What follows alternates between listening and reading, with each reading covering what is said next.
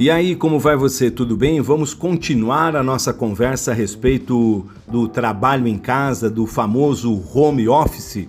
Ó, aqui quem está falando é o José Nascimento do site topdigestão.com.br. Ontem eu passei por aqui, deixei uma série de dicas para vocês e prometi que voltaria hoje ao tema para conversar mais um pouquinho sobre essa novidade que chegou à nossa vida. Na verdade, nós precisamos nos reinventar, fazer coisas novas e coisas diferentes. E o home office é uma dessas questões nestes tempos que nós estamos aí em quarentena, aguardando que essa situação toda passe. Olha, é, uma das questões que a gente tem que considerar nessa situação de home office é a seguinte: que marido e mulher, família estão todos em casa. E quem trabalhava fora trouxe parte do seu trabalho para dentro de casa como fazer a mistura dessas duas situações que são muito diferentes no dia a dia das nossas vidas. É preciso ter um acordo, é preciso ter um acerto entre a família para quê? Para que você tenha um espaço específico para realizar o seu trabalho, como eu já falei ontem. Outra questão importante: é preciso que eh, o marido e a esposa conversem muito e dialoguem e achem, achem soluções para resolver as situações do dia a dia. Como, por exemplo, por que não o marido ajudar a esposa nos afazeres do dia a dia? Ajudar numa louça, ajudar no preparo de um alimento, ajudar na realização de alguma tarefa?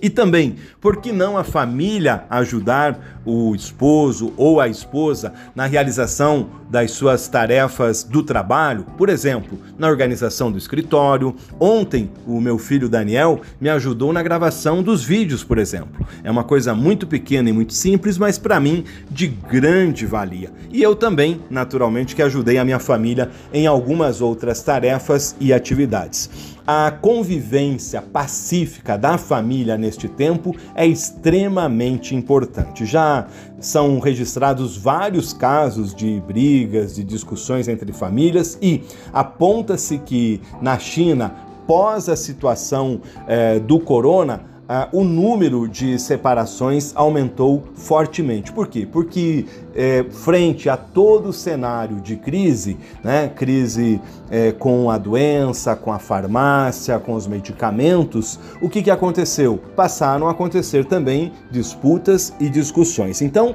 é por aí, né? Bom, olha, eu queria antes de encerrar deixar é, sete dicas importantes que eu considero legais que vão te ajudar nessa maratona neste tempo de trabalho em casa, para não chamar de home office. Ó, crie, delimite o seu espaço. Faça e tenha uma agenda das suas atividades. A agenda vai nortear as suas atividades do dia a dia.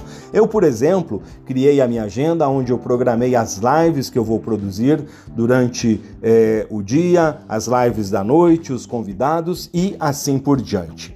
Eleja dentro da sua agenda prioridades. Não comece de baixo para cima, comece de cima para baixo. Cuidado com as distrações, como o WhatsApp, o telefone celular, o e-mail, né? Enfim, as redes sociais que podem fazer com que você tenha perda de tempo e não tenha produtividade nas suas tarefas. Defina horários de trabalho. Eu estava falando que ontem eu trabalhei das seis à meia-noite. Estou errado, completamente errado. O que, que eu preciso? Quando eu estou dentro da minha empresa, eu tenho o meu expediente. Então eu tenho horário para entrar, horário para fazer o lanche, horário para o almoço e etc e tal.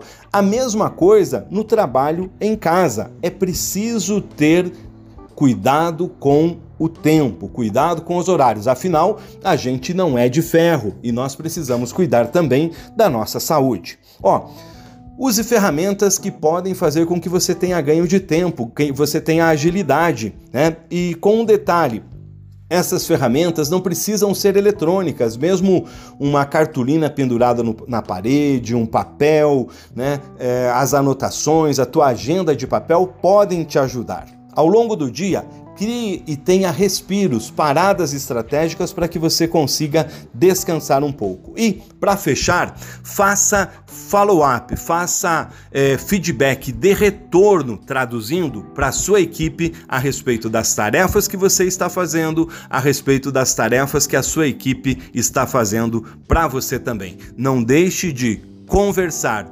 dialogar, criar uma rotina de contato com a sua equipe e com a sua chefia. E aí, para isso, tem uma série de ferramentas. Entre elas, temos o Hangout, é, temos o Zoom, temos o próprio WhatsApp e assim por diante. Ache o seu jeito, ache sua maneira para ganhar tempo e ser mais produtivo no trabalho em casa neste tempo. Um grande abraço para você, até a próxima oportunidade. Tchau!